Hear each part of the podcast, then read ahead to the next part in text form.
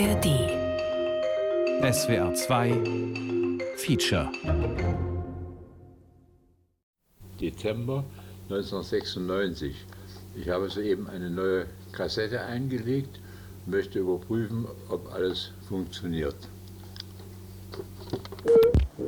Tape Tales. Die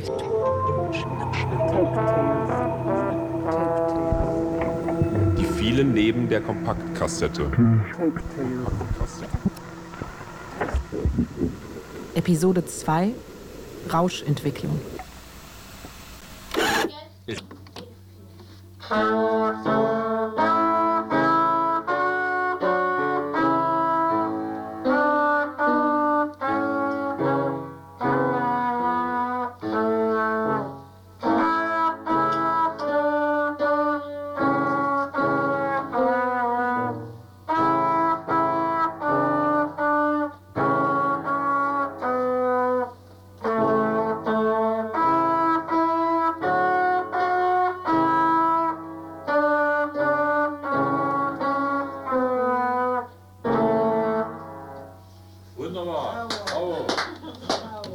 Jahr 1963 wird der erste Kassettenrekorder samt Kassette auf der Internationalen Funkausstellung in Berlin vorgestellt.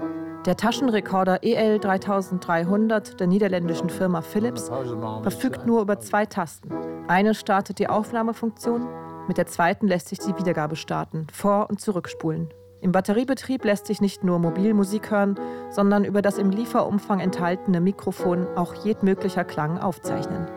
Dieses Gerät und die dadurch angestoßene technische Entwicklung gibt einer breiten Bevölkerungsschicht zum ersten Mal die Mittel zur Hand, überall eigenständig und niedrigschwellig Audioinformationen zu sammeln, selbst zu erstellen und zu reproduzieren. Zum Zeitpunkt der Veröffentlichung oder der, der Moment, wo das äh, auf der IFA erschienen ist, auf der Funkausstellung, haben sich die Leute dafür nicht wirklich interessiert, weil parallel dazu gerade die Entwicklung war, dass der Stereoton ähm, Einzug gehalten hat. Und das konnte dieses Gerät natürlich nicht. Also man hat an der Klangqualität gefeilt. Das war ein Riesen, ein Jahrmarkt in Stereo, hat man damals gesagt. Ne? Und gleichzeitig kam dieser kleine Schrottkasten auf den Markt. Da, also damit konnte erstmal gar niemand so richtig was anfangen. Aber dann hat man gemerkt, oha, ich kann es einfach überall hin mitnehmen. Im Auto, am Lenker von meinem Fahrrad, auf meiner Vespa, egal wo. Immer ich, kann ich das mitnehmen und kann alles aufnehmen. Dieses Gerät war am Anfang kein Meilenstein. Niemand bei Philips hat daran gedacht, dass das mein Welterfolg wird. Geglaubt schon gar nicht.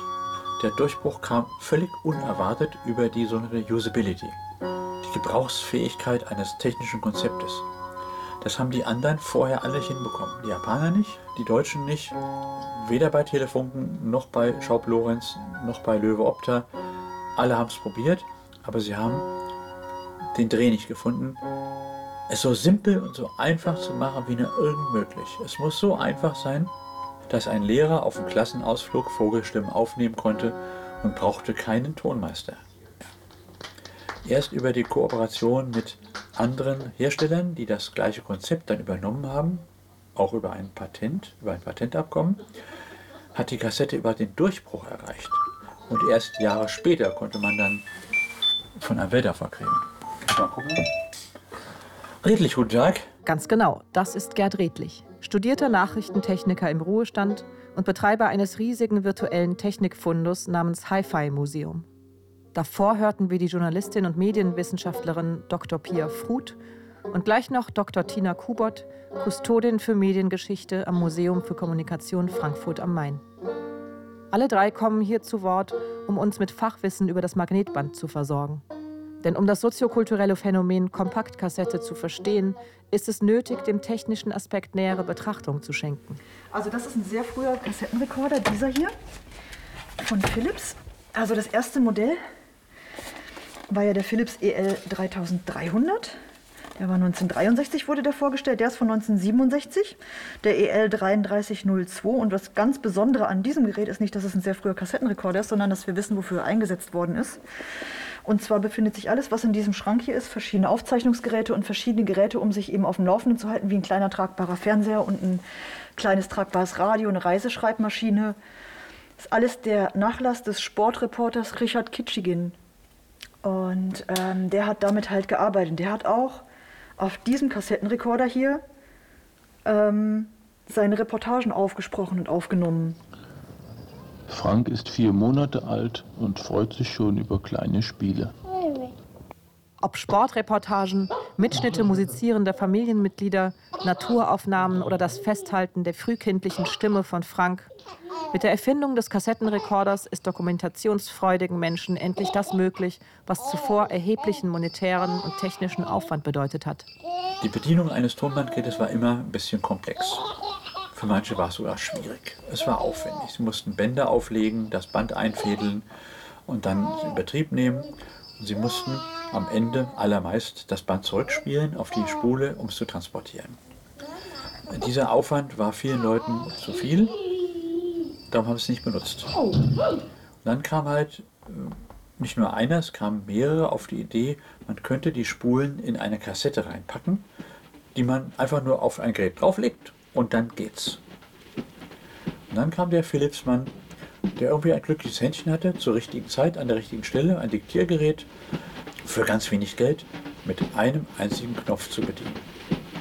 Die Kassette an einem Stück ins Gerät einfach reingeschoben, die Kassette auf Aufnahme gestellt und es funktionierte ohne Wenn und Aber. Aber was wichtig war eben auch, und das, da hat Philips auch den richtigen Riecher gehabt, die haben halt relativ schnell auch industriell bespielte, die haben es dann Musikkassetten genannt, auf den Markt gebracht. Und damit war dann plötzlich diese Eigenproduktion. Ich habe Leerkassetten, auf die kann ich was aufnehmen. Und ich kann mir aber auch was anhören, was ich sonst auf der Schallplatte hätte maximal bekommen können. Konnte ich mir auch kaufen und auch auf diesem Gerät abspielen. Und man sieht es heute ja beim Smartphone, je, je, mehr, je weniger Geräte ich brauche, je mehr ich mit einem machen kann, umso attraktiver wird das Gerät natürlich auch. Parallel zum ersten Kassettenrekorder kommt im Jahr 1963 auch das erste Modell der Filicorder-Reihe auf den Markt. Diese kleine einmanualige Heimorgel von Philips verfügt über keine Rhythmusbegleitautomatik, wie es für so viele Heimorgeln später typisch ist. Um dies zu kompensieren, bringt Philips 1970 auf dem hauseigenen Label Musikkassetten mit simplen Rhythmen zur Orgelbegleitung raus. Wir hören im Hintergrund den Quickstep der Filicorda Rhythm Music Cassette One mit einer kleinen Orgelimprovisation unsererseits. Den weltweiten Durchbruch hat das Qualitätsdenken der Japaner gebracht, die gesagt haben, da ist mehr machbar. Wenn wir die Kassette von der Mechanik optimieren, dass das Band besser spult innen drin, dass die Motoren mit drei Motoren besser rollen als mit einem Motor. Am Anfang hatte das Gerät auch gar keinen Stereo-Effekt. Das war ein Monogerät, ein Diktiergerät. Die Japaner kamen auf die Idee, machen wir aus zwei Spuren vier Spuren. Das können wir doch auch. Und dann kam der Durchbruch. Und der Durchbruch kam bestimmt erst so ja, 67, 68, 69. Den Höhepunkt der Entwicklung in puncto Usability und Mobilität erreicht Sony mit der Markteinführung des Walkman im Jahr 1979. Dieser simple, batteriebetriebene Mini-Kassettenrekorder ist nicht wesentlich größer als die Kompaktkassette selbst und lässt sich bei einem Gewicht von 390 Gramm einfach in der Jacken- und Gesäßtasche transportieren. Über den Kopfhöreranschluss lässt sich Musik so jederzeit, an jedem Ort, in jeder Situation konsumieren. Sony hat 140 Millionen Walkmänner hergestellt. 140 Millionen Walkmänner. Bei dieser schwindelerregenden Zahl Walkmänner, die Sony vor allem an Jugendliche und junge Erwachsene absetzt, gerät schnell in Vergessenheit, dass von den Geräten durchaus Gefahr für Leib und Leben ausgeht, wie die folgende Fernsehsendung des NDR von 1983 aufzuzeigen versucht. Für Lehrer wird es immer mühsamer, bei Schülern Gehör zu finden. Denn die haben Kopf und Ohren voll mit reizvolleren Dingen, mit Musik aus dem Minirekorder zum Beispiel. Mancher Musikkonsument lässt sich von seinem Stereogebläse über 105 dB ins Ohr pusten, was dem Lärm eines Presslufthammers entspricht. Gehörschäden sind da auf Dauer unausbleiblich. Jimmy, kommst du mal bitte an die Tafel? Bitte? Ich habe Sie nicht verstanden, Herr Strese. Verständigungsprobleme und mangelnde Kontakte zur Umwelt gibt's auch ohne Gehörschäden. Allein durch die Berieselung und die Ablenkung. Und das kann gefährlich werden. Du Vollidiot, Menschenskinder, setz auf das Ding ab! Das ist nicht möglich. New Yorker Verkehrsteilnehmer, die mit Kopfhörer auf der Straße erwischt werden, müssen deshalb mit Haftstrafen rechnen. Hierzulande dagegen geht man mit 10 bis 20 Mark Bußgeld vergleichsweise milde gegen diese Art Verkehrssünder vor. Oder auch gar nicht, wenn es sich um verständnisvolle Polizisten handelt. Wissen Sie, dass ich Ihnen Bußgeld abnehmen muss, wenn Sie mit Kopfhörer fahren? Nein.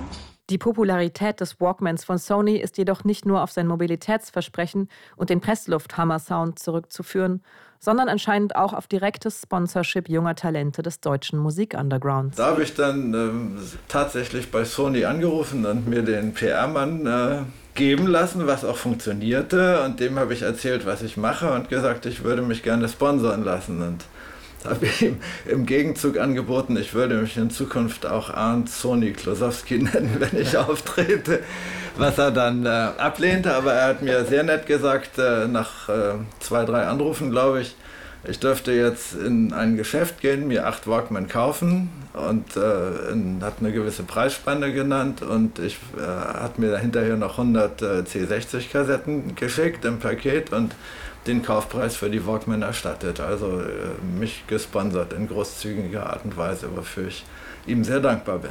Ich glaube, er war froh, dass er mich dann los eventuell. Mit den gesponserten Gütern von Sony konstruiert sich Arndt Klosowski aka A.K. Klosowski im Jahr 1982 einen eigenständigen multiphonen Klangerzeuger und tauft ihn auf den simplen Namen Kassetteninstrument. Vielleicht fangen wir dann äh, mit äh, den Kassetten selber an. Mhm. Und zwar ähm, sind das äh, 60er Kassetten, auf die ich einen äh, Tape Loop aufgenommen habe. Das Instrument wird also mit äh, elf dieser Bänder gefüttert, mhm. besteht aus elf Walkmen und äh, die elf Walkmen sind dann elf Tasten angeschlossen. Und wenn man eine der Tasten drückt oder auch mehrere gleichzeitig, dann ist zu hören, was der jeweilige Walkman spielt. Das ist die Basisfunktion des Instruments.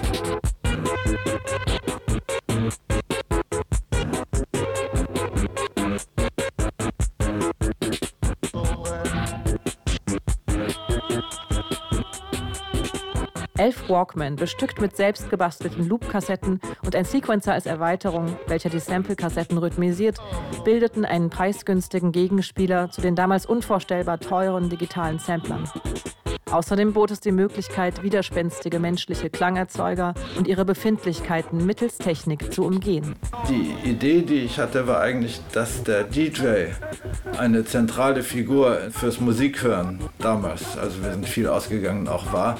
Und besonders spannend fand ich die Übergänge zwischen einzelnen Stücken, wenn die das gemischt haben, dass äh, entweder der Takt und Rhythmus weiterging oder dass es äh, spannende Brüche gab und sich alles gegeneinander verschob. Und sowas wollte ich mit richtigen Musikern hinkriegen und habe dann also zunächst mal diesen Kasten, an dem die Tasten sind, gebaut und äh, mir mehrere Freunde und Freundinnen gesucht, die alle ein bisschen was spielen konnten und ein elektrisches Instrument hatten und die alle da angeschlossen. Und die sollten dann permanent spielen und ich konnte mit meinen äh, Tasten sie an- und ausschalten.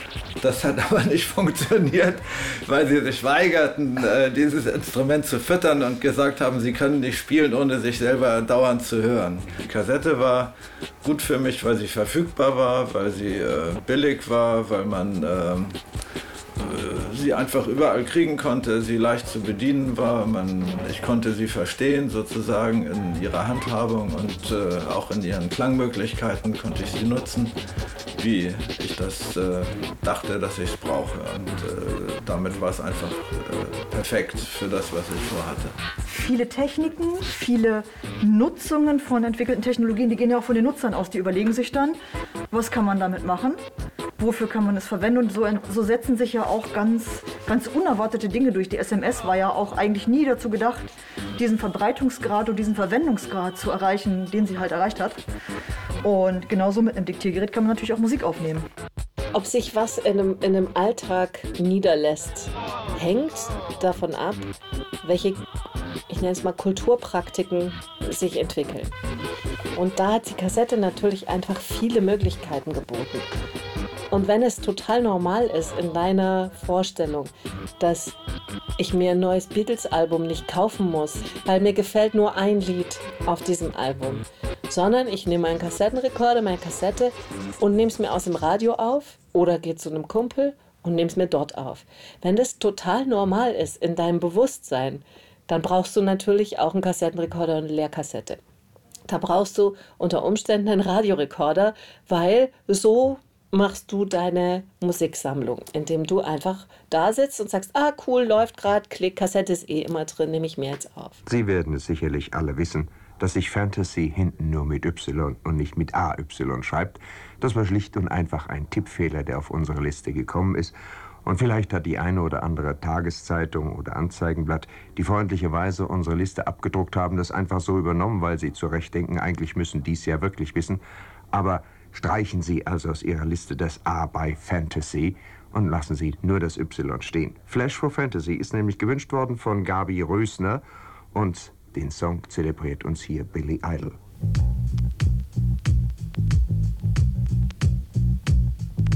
Nur dadurch, dass Julias Mutter der Kulturpraktik des Lieblingslieder aus dem Radio auf Kassette aufnehmens so fleißig nachging, ist dieser wichtige Rechtschreibhinweis des netten Radiomoderators für die Nachwelt erhalten geblieben.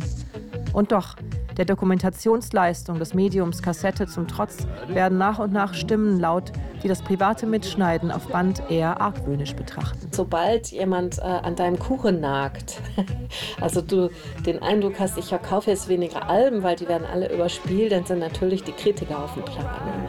Natürlich ist man dann schon sehr alarmiert, weil man Einbußen befürchtet. Und es gibt auch immer Zahlen, die sagen, ja, das ist ein Drittel weniger, 10 Prozent, was weiß ich, weniger verkauft, halt nur wegen der Kassette. Übrigens immer bei jedem neuen Medium gibt es sofort welche, die sagen, oh Gott, du wirst taub, blind oder arm, wenn du das äh, benutzt. Sobald Kritiker da sind, gibt es auch neue Gesetze. Und das ist für uns WissenschaftlerInnen eigentlich immer sehr spannend, weil anhand der Gesetze, die entstehen, kannst du sehr viel ähm, rückschließen darauf, wie so ein Gerät oder ein Medium benutzt wurde. Ne? Im Oktober 1981 lanciert der Verband der britischen Musikindustrie BPI die Kampagne Home Taping is Killing Music aus Sorge um Einnahmeeinbußen durch das illegale Überspielen von urheberrechtsgeschützten Liedern und Alben. In Deutschland wird aus gleicher Sorge sogar eine Lehrmedienabgabe auf jede gekaufte Lehrkassette diskutiert, wie dieser Ausschnitt aus dem ARD-Wirtschaftsmagazin Plus Minus dokumentiert. In diesem Streit um die Sonderabgabe soll nun das Bundesjustizministerium entscheiden. Zu der Frage, ob eine Gebühr auf Lehrkassetten erhoben werden soll, hat das Bundesministerium der Justiz am 10. Mai dieses Jahres eine Anhörung durchgeführt. Wir sind dabei, diese Anhörung auszuwerten. Wir sind auch dabei, zu prüfen, wie dies in entsprechenden anderen Ländern gehandhabt wird. Dabei haben wir übrigens herausgefunden, dass es bisher kein Land gibt, das eine Gebühr auf Leerkassetten erhebt. Die Bundesrepublik ist das einzige Land, das eine Gerätegebühr kennt.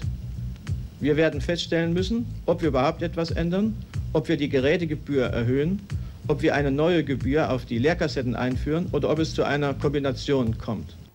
Für den Fall, dass sie mit der geplanten Abgabe auf Leerkassetten nicht durchkommt, arbeitet die Branche bereits an einer neuen Technik, die künftig Mitschnitte und Überspielungen verhindern soll.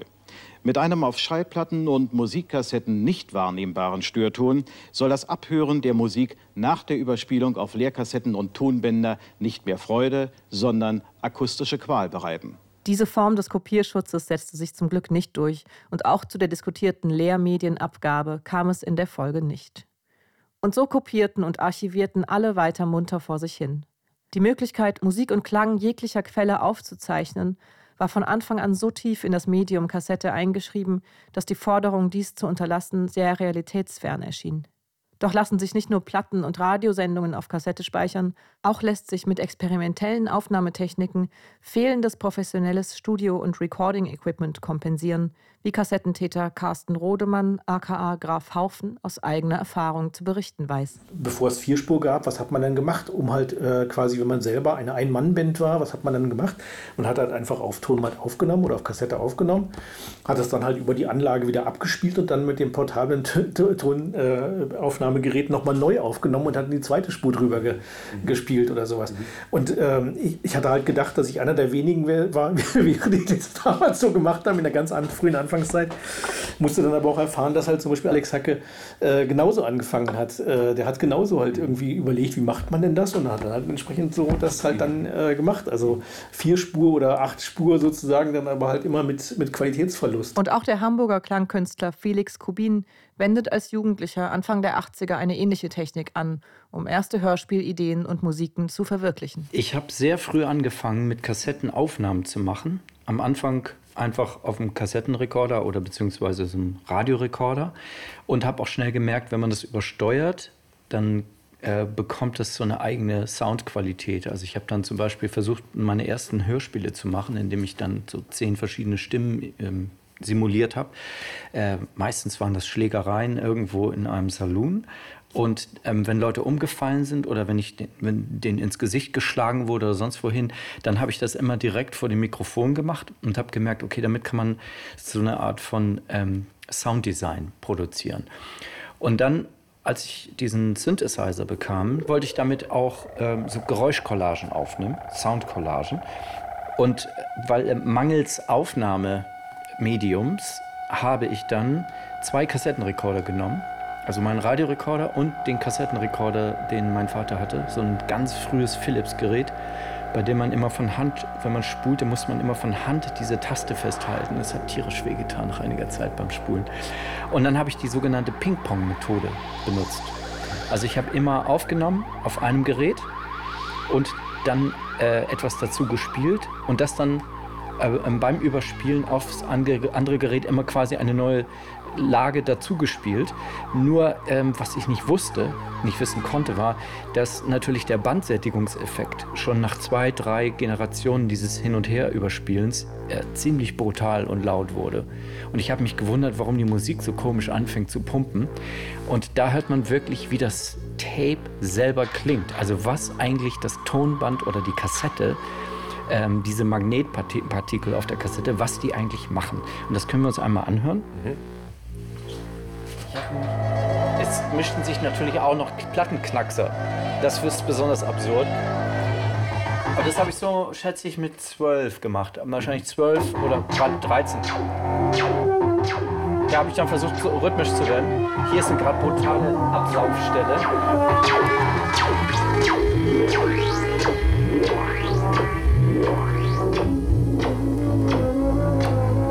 Das ist so richtig, richtig tape-mäßig jetzt darüber hat man sich halt auch total geärgert.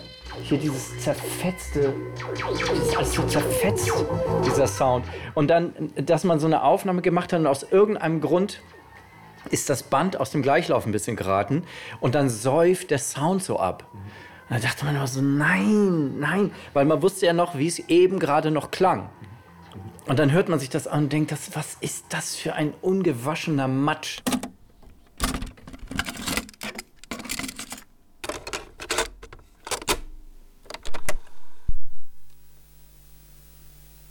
Telefunken Star Sound 201 Magnetophon 1974 Philips 6920 MK2 1982 Tascam 133 Multi-Image Series 1983 Tascam 302 1995 Sony TCM 200 DV mit Speed Control. Bart Edu Cassette. Sony Walkman Sports Edition mit Megabass-Funktion.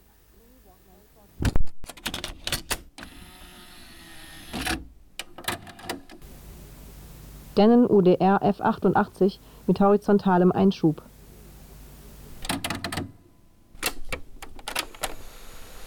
My First Sony TCM 4300 tragbarer Kinderkassettenrekorder. Aber es war nicht so hoch. Es war ein bisschen krächziger. Es war ein bisschen krächziger.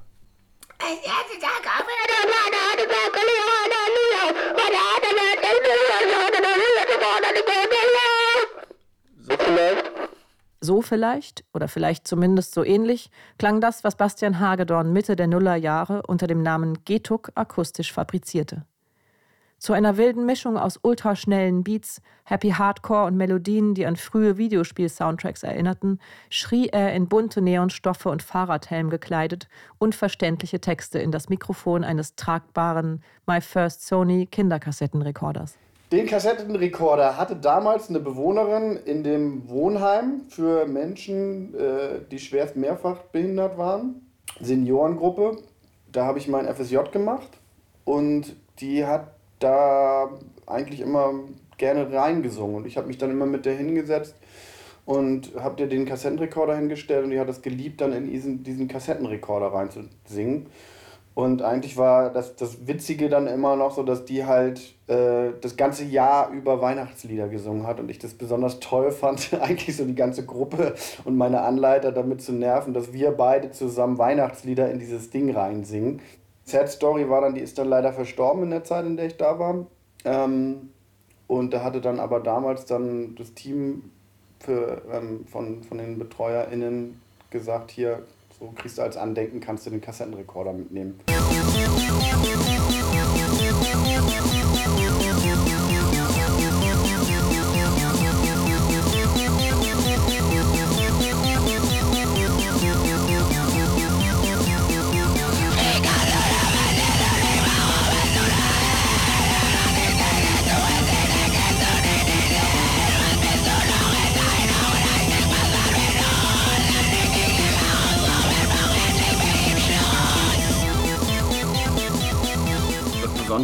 Besondere an diesem My First Story Ding ist natürlich auch unter anderem, dass es halt diesen Mikrofonhalter hat, an den man das Mikrofon ähm, äh, festklemmen kann. Also das Mikrofon dann drin hing, konnte ich dann immer, während ich nicht gesungen habe, das dann wieder zurückstecken. Und es hatte einen An- und Ausschalter direkt, das Mikrofon, deswegen konnte ich dann halt drücken. Und dann auch irgendwie in so, in so einem harmonischen Zusammenspiel mit so einer ungewollten Distortion, die ja nie intendiert war bei so einem Ding. Vielleicht höchstens, um halt so äh, Kinder zu faszinieren, wie kaputt Sachen klingen können oder so. Dass das dann irgendwie einen künstlerischen Effekt hat dann. Und das Tolle war, dass man halt einfach, wenn der laut genug war, also für mich war es cool, aber für die meisten Leute ziemlich nervig, weil man dann hier nämlich wunderbar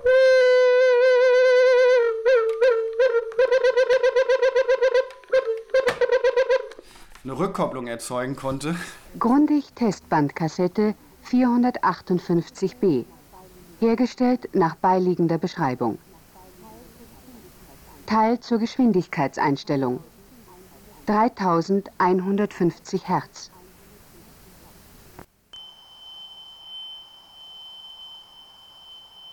In unserem Fundus befinden sich zwei sogenannte Testkassetten. Die Kassettencover versprechen Signale zum Prüfen und Einstellen von Kompaktkassettengeräten mit Chromdioxidbändern und Prüfsignale und Musik. Beim Hören fällt uns neben der anstrengenden Sinustonfrequenz und der schlechten Audioqualität der Sprecherinnenaufnahme eine dritte Sache auf. In den Sprechpausen ertönen leise Fragmente auf dem Band. Wir hören nochmal genauer hin. Grundig Testbandkassette 458b. Hergestellt nach beiliegender Beschreibung. Wir hören noch genauer, indem wir die leisen Stellen mehr verstärken. Grundig Testbandkassette 458b. Hergestellt nach beiliegender Beschreibung. Es klingt wie ein Echo der Stimme in der Stille des Rauschens des Bandes. Wie kommt es dahin? Wir fragen den fachkundigen Nachrichtentechniker. Der Kopiereffekt ist ein ganz simples Teil. Also ich schreibe mit einem Magnetkopf eine Audioinformation auf ein Magnetband. Ich magnetisiere die magnetischen Teilchen in der Schicht des Bandes. Ich richte sie aus. Wenn ich die Magnetschichten, die Magnetpartikelchen ausrichte, dann haben sie in der Summe einen Krafteffekt. Sie können Kraftlinien, Magnetlinien ausstrahlen. Und die kann ich mit einem Magnetkopf auffangen. Das ist mein Wiedergabekopf. Das heißt, das bespielte Band läuft an dem Wiederverkauf vorbei und die magnetische Information, diese Kraftlinien auf dem Band, kann mein Tonkopf hören. Das sind zwar ganz geringe Energien, aber ich verstärke die entsprechend. Wenn ich das Band jetzt aufwickele, dann haben diese Kraftlinien so viel Kraft, dass sie in die nächste Schicht einsprechen können und können dort die Magnetpartikelchen anders ausrichten als vorher.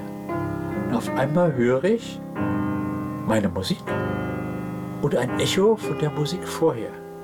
Eine Umdrehung weiter vorne. Das war ein ganz großes Problem bei den Studios, die also Aufnahmen gemacht haben. Aufgenommen, drei Jahre in den Schrank gestellt, wiedergegeben. Oh Gott, da ist ja überall ein Echo drauf. Kriegen wir nicht mehr runter. Also wurden in den damaligen Bandarchiven alle Bänder einmal im Jahr umgespult. Einfach, dass die Schicht mal woanders gelegen hat und nicht mit voller Kraft über Jahre die nächste Schicht beeinflusst hat. Testkassette.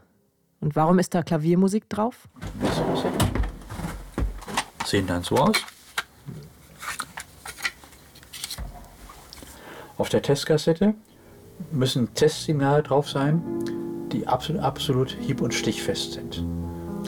Auf der einen Seite in Stereo sind die Prüfsignale und auf der anderen Seite sind Mustermusiken drauf.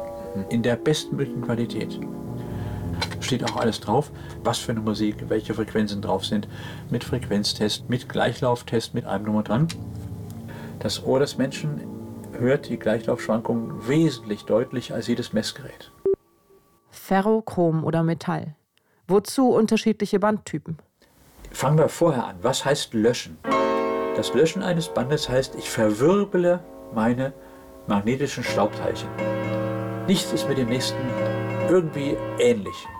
Wenn ich es beschreibe, stelle ich die alle senkrecht.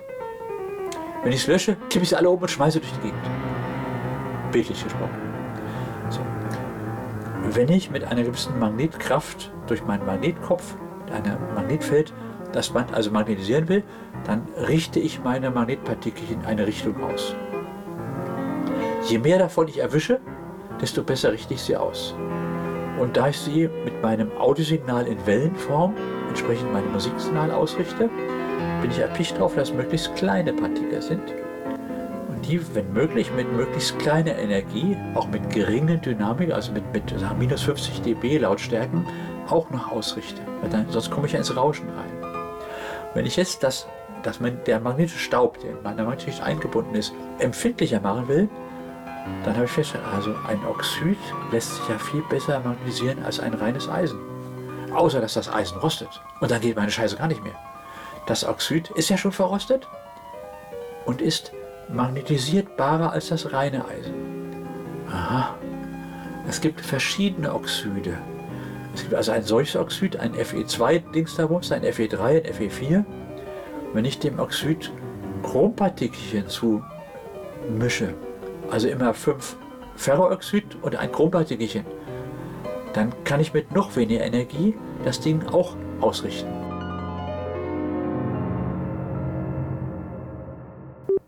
Dolby oder was sind Rauschunterdrückungsverfahren?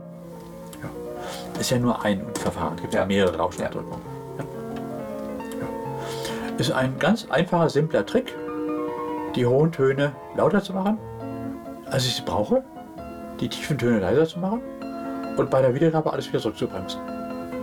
Wenn ich mit Dolby eine Aufnahme gemacht habe und habe die mit einem Gerät und Dolby abgespielt, waren einfach die hohen Töne zu laut. Überlaut waren sie. Man konnte ja den Höhenregler ein bisschen runterdrehen und dann war das noch akzeptabel.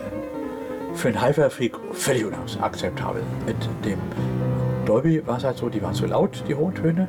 Mit dem anderen Rauschenunterdrückungssystem, wenn die ohne abgespielt worden sind, hat die Musik gepumpt oder sie klang ganz komisch, abrupt, wellig, aufbäumend. Also es war nicht zu machen. Rauschunterdrückungsverfahren wie Dolby oder DBX versuchten also, das Grundrauschen des Magnetbands zu mindern.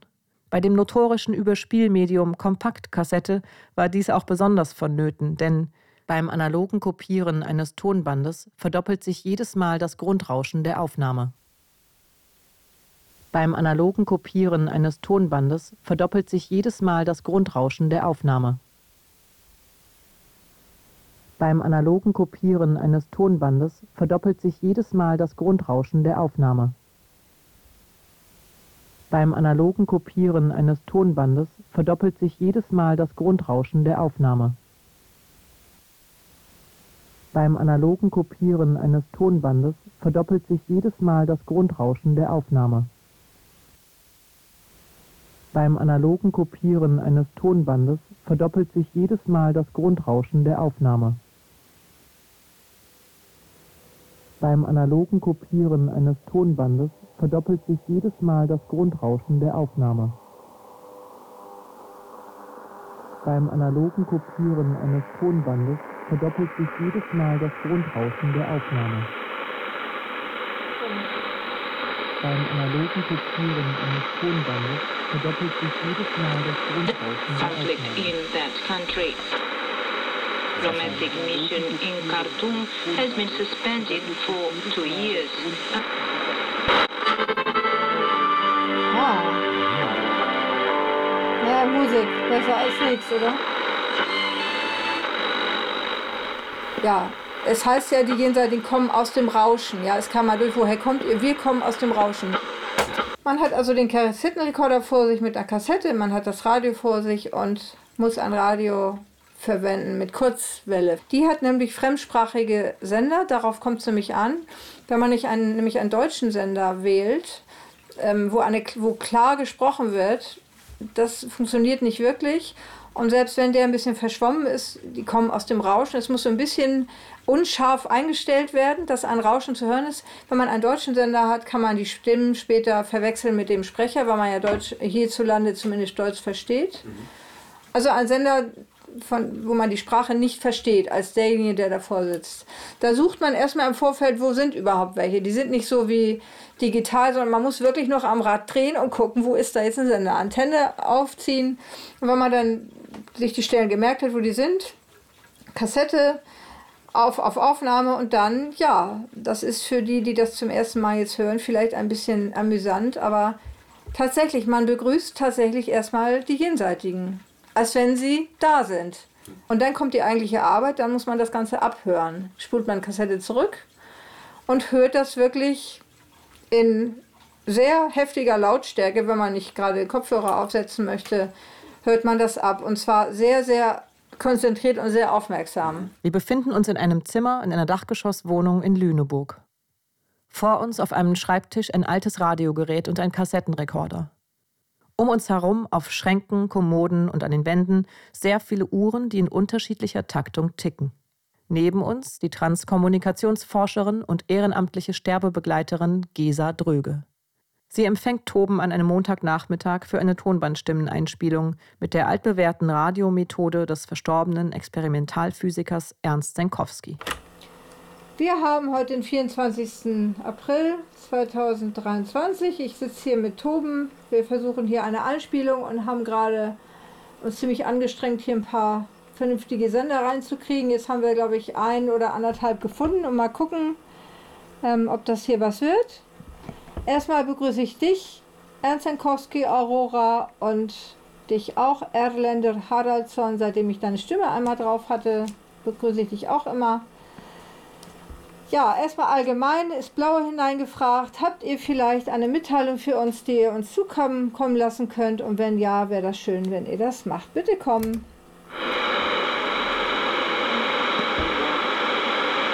Ja, es hat angefangen mit dem Begriff Tonbandstimmen, obwohl es vorher eigentlich gar keinen Begriff äh, dazu gab. Man muss eigentlich ein bisschen ausholen. Man kann eigentlich anfangen äh, mit Thomas Edison, der auf einer großen Walze äh, wenn man so will, eine Einspielung gemacht hat, was man heute Einspielung nennt. Er hatte da Geräusche drauf, Stimmen drauf, von, der, von denen er überzeugt war, dass die da nicht drauf sein können. Dann wurde ein Gremium von Wissenschaftlern herbeigerufen und eine Sitzung äh, veranstaltet. Und die sind so, so, wurde, so ist es übermittelt, sind nacheinander aufgestanden, weil sie das für völlig äh, irreal oder surreal halt gehalten haben und haben gesagt, also jetzt dreht er ganz durch. Der, der dann in die Geschichte eingegangen ist, ähm, ist Friedrich Jürgenson. Das war der erste mutige, der das Ganze publiziert hat. Das war in den 1950ern oder 60ern hat er angefangen, hat eigentlich mit einem, tatsächlich mit einem Tonbandgerät, viele junge Menschen kennen ja gar kein Tonbandgerät, also bitte mal googeln, was das ist. ist im Grunde eine Kassette in groß und ähm, hatte Vogelstimmen drauf. Vogelstimmen hat er aufgenommen und hatte zwischen diesen Vogelstimmen Geräusche, von denen er sagte, das sind garantiert keine Vögel. Und er hat dann auch versucht, das zu verstehen und hat auch dann recherchiert und hat das wirklich erforscht, ist dann irgendwann drauf gekommen, jetzt fragst du mal, wer seid ihr denn? Und er kam irgendwann eine Antwort, aus der er geschlossen hat, das sind tatsächlich Verstorbene. So fing das an. Und er nannte das Tonbandstimmen. Das macht ja auch Sinn. Und dieses Wort ITK abgekürzt, das ist ja ein Zungenbrecher eigentlich. Dieses, diesen Begriff hat Ernst Jankowski erst ins Leben gerufen, den gab es nicht. Und der ist auch erklärbar. Instrumentelle Transkommunikation. Ja, eine Kommunikation ins Jenseits mit Hilfe von technischen Geräten. So kann man das sagen schaffen könnt. Und wenn ja, wäre das schön, wenn ihr das macht. Bitte kommen.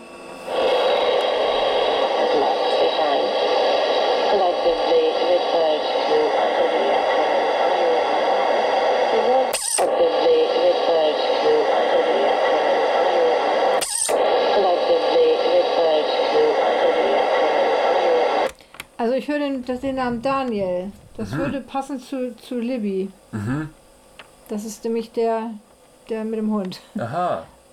Ja.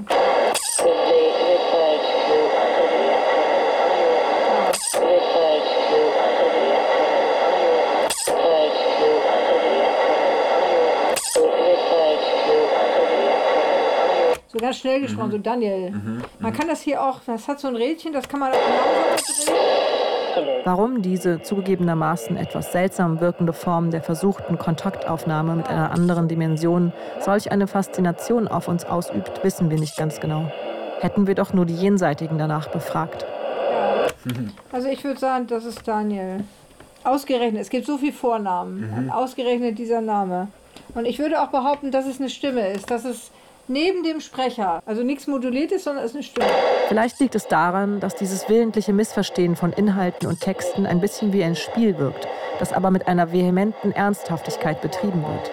Vielleicht nehmen, behalten wir mal den Sender und ähm, gucken mal, was jetzt passiert, wenn ich jetzt auf Radio andrücke. Ernst, bist du noch da? Ich hoffe.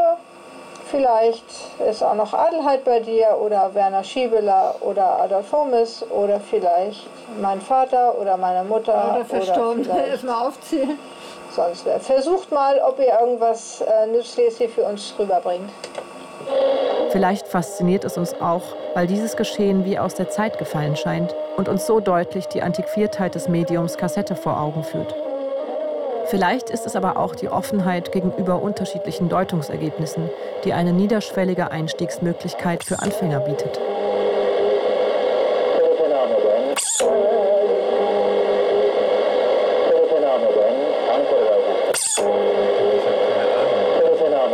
Was verstehst du da? Ich habe hab keine Ahnung. Danach kommt noch eine Silbe, die, ich nicht, die nicht dazu passt, aber ich habe keine Ahnung. Oder so. Dann, oder ich weiß nicht genau. Interessant, ne? So, das, das war das erste, was die erste Assoziation, die ich hatte. Ich verstehe nämlich, könnte der Name sein. Mhm. Und da haben wir könnte, da haben wir ich habe und könnte ist jetzt vermischt und dann keine Ahnung ist bei mir dein und Ahnung ist bei mir Name sein. Mhm. Bei mir fehlt eine ja, Silbe. Genau, und ja. das ist offen. Ja, genau. Da sieht man, das meine ich mit, sind völlig verschiedene Aussagen. Mhm. Mhm. Und jetzt schauen wir uns das nochmal daraufhin nochmal an. Während Gesa und Toben weiter versuchen, die Deutungshoheit über das auf Kassette aufgenommene Kurzwellenrauschen zu erlangen, wenden wir uns einer ähnlichen Technik zu, die zwar nicht dem hohen Ziel der Kommunikation mit dem Jenseits dient, aber doch versucht, neue Perspektiven auf das Bestehende zu ermöglichen.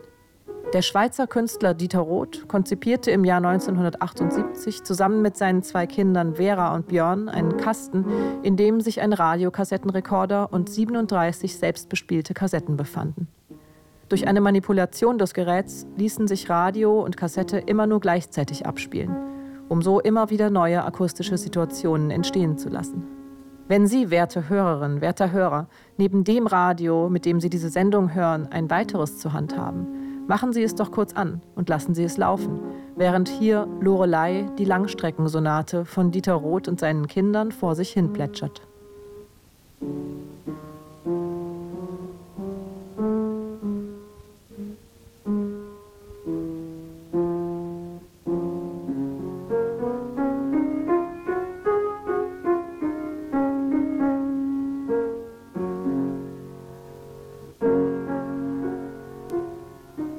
Okay, ich denke, das reicht. Schauen wir uns ein weiteres Verfahren an, akustischen Informationen und Fragmenten auf Magnetband neuen Sinn zu geben. Die Erstellung einer Schleife.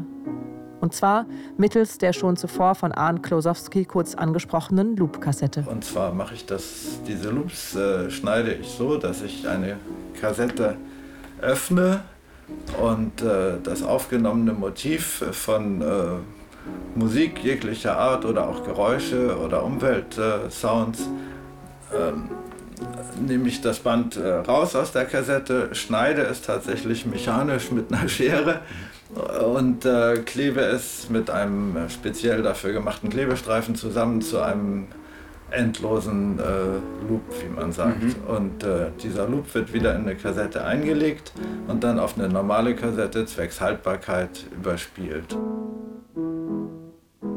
Einen habe ich extra aufgehoben für dich, um das mal zu zeigen. Natürlich im, im Radio jetzt nicht so gut zu zeigen. Aber man sieht hier, das ist die äh, Kassette, also die mhm. leere Hülle. Mhm. Da ist der Loop, mhm. das Band drin und gehalten wird es durch so ein auf Spannung gehalten durch so einen Pappstreifen. Die maximale Länge eines Loops ist zwar festgelegt durch die Größe der Kassette und die mhm. minimale Länge auch durch äh, die Konstruktion der Kassette, mhm. aber dazwischen variiert es komplett, mhm. sodass äh, es eigentlich, äh, denke ich mal, fast keine genau gleich langen Loops gibt. Und mhm. das ist auch das Spezielle und Interessante an äh, diesem Instrument weil es eben ständige Verschiebungen zwischen den einzelnen Loops gibt. Das heißt, es kommt nie an der gleichen Stelle eines Bandes von einem anderen Band der gleiche Ton. Mhm. Äh, und äh, öfter nehme ich Motive von einem Stück auf zwei Loops auf, mhm. die dann äh, gleichzeitig laufen, während ich spiele. Aber durch die unterschiedliche Länge verschiebt es sich immer gegeneinander, sodass immer andere Töne miteinander kombiniert werden die zwar zu einer Tonfamilie, kann man vielleicht sagen, gehören, aber eben nicht äh, immer wieder das Gleiche ergeben, sondern immer wieder in neuer Kombination auftauchen. Dadurch ist das viel lebendiger mit diesen Tapes, wie ich finde, als wenn man jetzt vom äh, Sampler spielen würde, wo du ja bei Tastendruck immer äh, den gleichen Ton bzw. den gleichen Loop wieder hören kannst.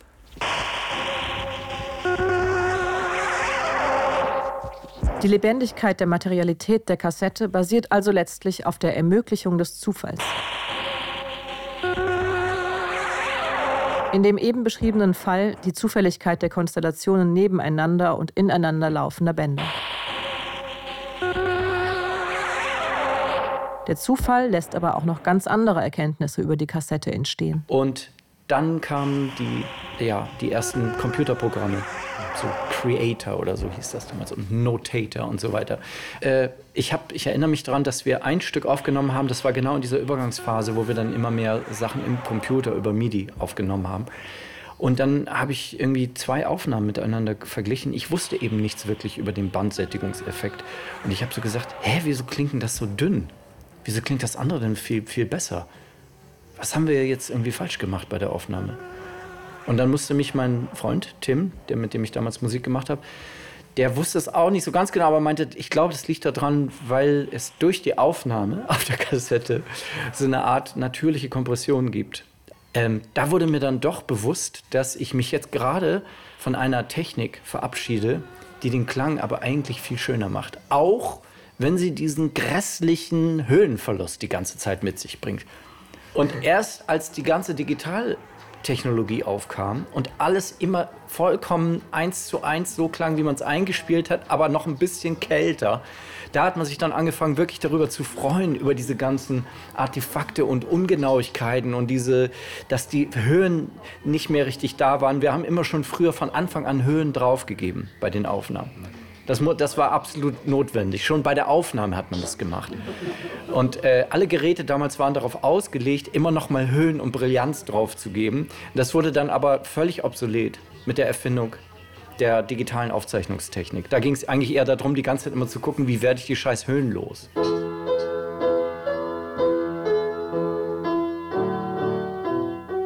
Mit den aufstrebenden digitalen Medien wie Personal Computer, Compact Disc oder Minidisc ab Ende der 80er Jahre endet der Höhenflug der Kompaktkassette.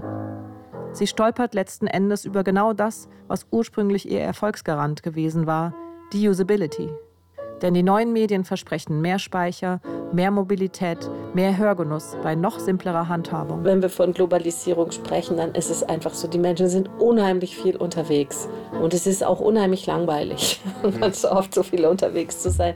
Und klar, dann brauche ich irgendein mobiles Gerät. Und warum ist es nicht der iPod geworden, der im Grunde genommen fast so was ähnliches konnte, eigentlich wie der Walkman damals, weil man mit dem iPod eben nicht auch noch telefonieren kann und auch nicht gleich noch ins Internet gehen kann. Je kleiner, je praktischer und je mehr Funktionen so ein Teil hat, umso besser ist es. Mit dem Abschied von der Kassette verabschiedete sich die Mehrzahl der Menschen auch von Dingen wie linearem Hören, mechanischem Spulen, leiernden Bändern, unperfekten Übergängen, mysteriösen Tonfragmenten, Bandsättigungen, fehlenden Höhen und dem vermutlich schönsten Klangcharakteristikum der Kassette, dem Rauschen. Nirgends klang es schöner als hier. Und darum möchten wir ihm den Rest dieser Episode widmen. Auf Wiederhören. Beim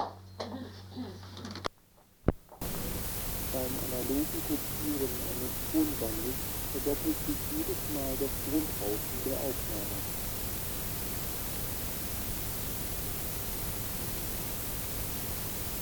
Sie hörten Tape Tales die vielen Leben der Kompaktkassette.